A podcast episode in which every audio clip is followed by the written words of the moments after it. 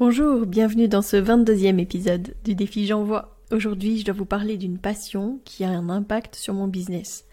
Ben, le choix a été vite fait. Ce que je vais vous partager, c'est vraiment une partie de ma vie qui a façonné mon parcours professionnel et personnel finalement. Parce que j'aurais pu euh, aller vers quelque chose qui ne m'aurait pas du tout emmené vers euh, la pratique de sage-femme. En fait, c'est quelque chose qui a toujours coloré mon existence et je suis vraiment euh, super enjouée en fait de vous emmener dans ce voyage avec moi pour vous parler justement de, de ce savoir-faire de mon hobby euh, que j'aime euh, énormément et qui est tout simplement le dessin.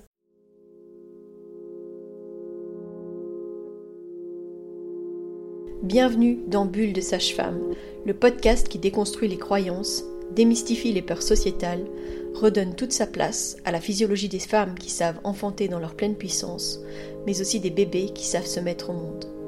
Ici, vous profiterez de l'expertise de sages-femmes pratiquant en dehors des hôpitaux, des accouchements à domicile ou en maison de naissance.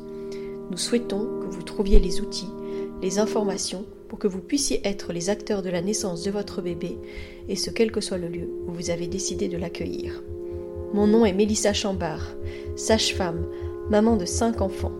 À chaque épisode, je vous partagerai mes astuces, mes bons plans, mon expertise, des anecdotes, mais aussi des témoignages de parents, de sages-femmes et des rencontres inspirantes autour de la périnatalité, dans la bienveillance, la force, la puissance.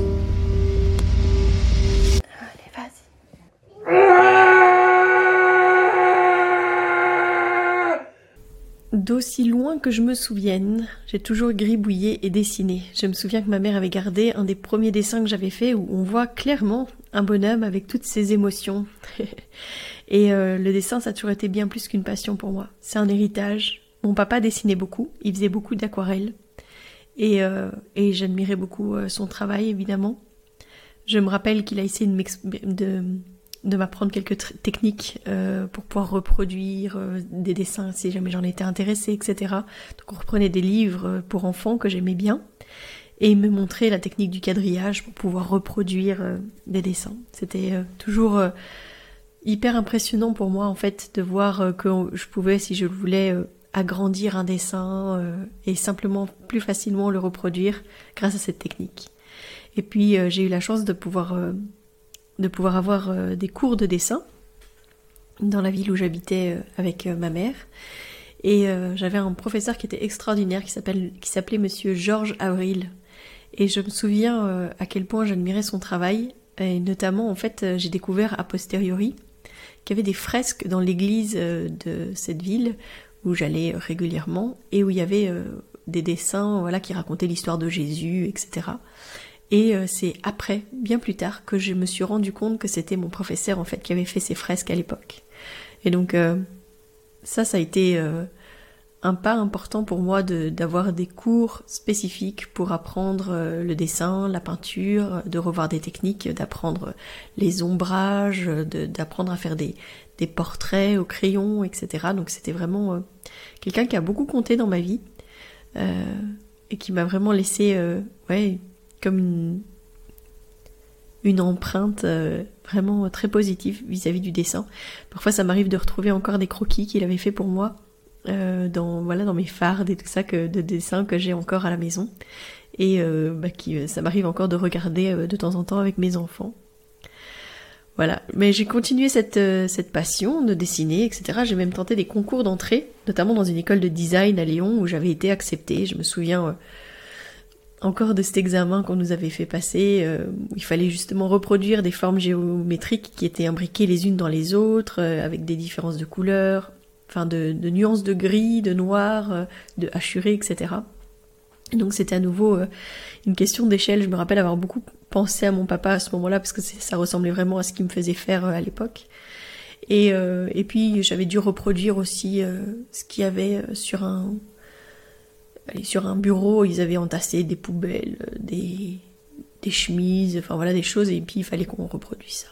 C'était un, un concours, je me souviens, où j'étais sortie en me disant, euh, bah, je sais pas en fait comment est-ce qu'on sait si on a réussi ou si on n'a pas réussi, c'était quoi le but, euh, j'étais un peu perdue, je me souviens très bien.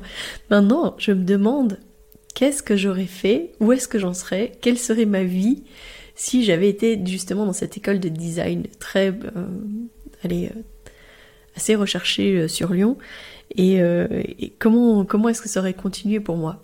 C'est, c'est une question parfois que je me pose. Tiens, si j'avais pas été dans la santé, vers le fait de prendre soin des gens, mais que j'avais été plutôt voilà dans l'artistique, etc. Je me souviens donc de cette décision que j'avais prise de ne pas aller dans cette école alors que j'étais prise, euh, et puis de commencer euh, les études en lycée euh, général. Et évidemment, j'avais continué l'option art et me retrouver dans le laboratoire de photo, je pense, et parler avec des gens qui étaient dans ce labo photo avec moi. Et en fait, tout le monde avait passé ce concours aussi, et personne n'avait été pris. Et là, je me suis dit, ah mince. c'était assez, assez spécial d'avoir ce sentiment. Et donc, quand tout le monde a dit, ah ouais, c'était vachement dur, j'ai pas réussi, et tout ça, j'ai dit, ah oui, ok. Bah non, moi non plus, j'ai pas réussi. Pas essayer de me mettre euh, en lumière dans cette histoire parce que je, je, avais pas du tout euh, envie euh, qu'on me dise Ah quoi, et t'as laissé tomber, comment ça se fait, que c'était une super école, etc. Donc l'option art, je l'ai poursuivie jusqu'à mon bac. Je pense que c'est l'option qui m'a permis d'avoir une mention à mon bac. parce que j'avais réussi à avoir 20 sur 20 avec un travail sur la lumière qui m'avait passionné, c'était vraiment hyper intéressant. Je me souviens qu'on ait discuté de ça avec Pascal, une fois, on s'est posé euh, sur un banc et on discutait, et puis il me disait Mais qu'est-ce que tu veux faire plus tard? Alors je disais bah Alors c'est clair et net, euh, je ne ferai pas ingénieur, parce que j'avais beau être dans un cursus sciences de l'ingénieur. Ça, s'il y avait une chose dont j'étais sûre, c'est que je voulais pas être devant un ordinateur toute ma vie. Donc euh, ça, je lui avais dit Rien que pour ça, ça c'est sûr, par contre, que je ferai pas, je ferai pas d'école d'ingénieur. Et puis il disait bah, Qu'est-ce qui te passionne? Donc je lui avais déjà parlé de sage-femme. Et puis je lui avais dit, euh, et sinon il y a le dessin, enfin il y a l'art, je pourrais faire quelque chose là-dedans, etc. Et, euh, et à l'époque, euh, je dessinais vraiment énormément, donc il avait eu l'occasion de voir mes dessins, etc. Et puis il me dit, bah, peut-être que le dessin, c'est bien de le garder comme un hobby, parce que pour, pour en vivre, pour, pour percer, pour en faire quelque chose, c'est quand même pas évident. Et donc je me souviens que on est parlé de ça et que je lui dis oui c'est vrai, c'est vrai, non, non, je vais plutôt m'inscrire en médecine pour faire sage-femme comme j'avais décidé que je le ferais, etc. C'est vrai qu'avec le temps, bah voilà, mes études de médecine, d'infirmière, de sage-femme, le dessin, ça a été vraiment en second plan. J'ai même euh, totalement arrêté de dessiner. Les, seuls moments où en fait je me retrouvais à créer, euh, à peindre, à dessiner, bah en fait ça se limitait au moment où je faisais les faire-part de mes enfants. J'ai fait tous les faire-part, des cinq. Ça, euh, pour ça, j'en suis fière. Pour mes dernières, mes deux dernières, d'ailleurs, j'ai eu l'honneur, on va dire, de de dessiner avec non même pas les deux, les trois dernières, pour Rose, pour Catherine et pour Claude. J'ai eu l'honneur justement de peindre avec euh, les aquarelles de mon père que j'avais récupérées euh, après son décès. Donc c'était comme euh, un héritage supplémentaire et à chaque fois que je sors ces, aquarelles, c'est toujours pour une occasion particulière. Je m'amuse pas à peindre juste comme ça avec ces aquarelles, c'est trop précieux.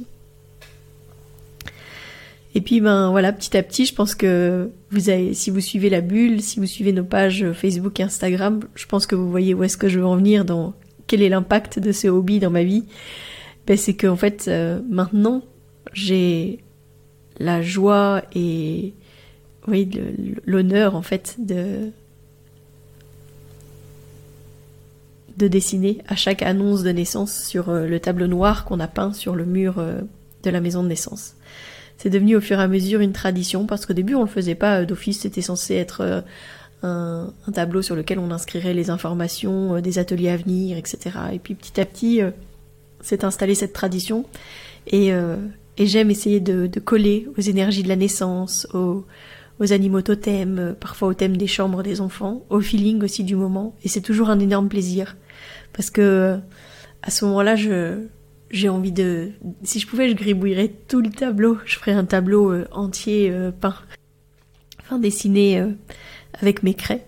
Depuis peu, en plus, je me suis essayée à dessiner sur notre tableau noir avec des pastels secs. Alors ça me permet d'avoir encore une palette de couleurs beaucoup plus grande parce que les craies à tableau, il y a quand même pas énormément de coloris.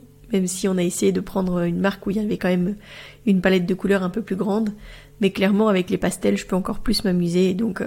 D'ailleurs, il y a quelques jours, j'ai partagé sur, euh, la page euh, Facebook et Instagram de la bulle le récit de naissance de Hadès et euh, j'avais fait un magnifique loup arc-en-ciel pour l'annonce de sa naissance et la naissance de Aileen puisqu'ils sont nés tous les deux le même jour.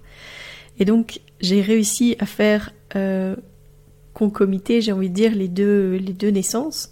C'est-à-dire que j'ai demandé à l'un quel était un petit peu l'animal totem ou qu'est-ce qui leur revenait par rapport à, à leur bébé et ils m'ont dit un loup.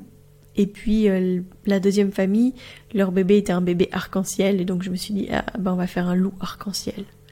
Et c'était euh, c'était un très beau dessin. Et d'ailleurs, euh, des fois, je suis tellement fière du dessin que c'est difficile de l'effacer pour en faire un nouveau. Mais je me dis toujours, c'est une nouvelle page, une nouvelle opportunité de créer. Donc, c'est toujours, c'est toujours vraiment de la joie pour moi de faire ce cadeau-là aussi au bébé, parce que je crois que ça plaît aux parents quand ils voient le tableau que j'ai fait pour leur bébé. J'espère que ça vous a plu euh, de parler de ce hobby. Je sais pas si justement vous pourriez me raconter un petit peu quels sont vos hobbies à vous. Qu'est-ce que qu'est-ce que qu'est-ce que vous faites euh, au niveau artistique ou au niveau euh, sportif? Qu'est-ce que qu'est-ce que ça a parfois comme impact sur votre vie de tous les jours et peut-être sur votre business à vous aussi?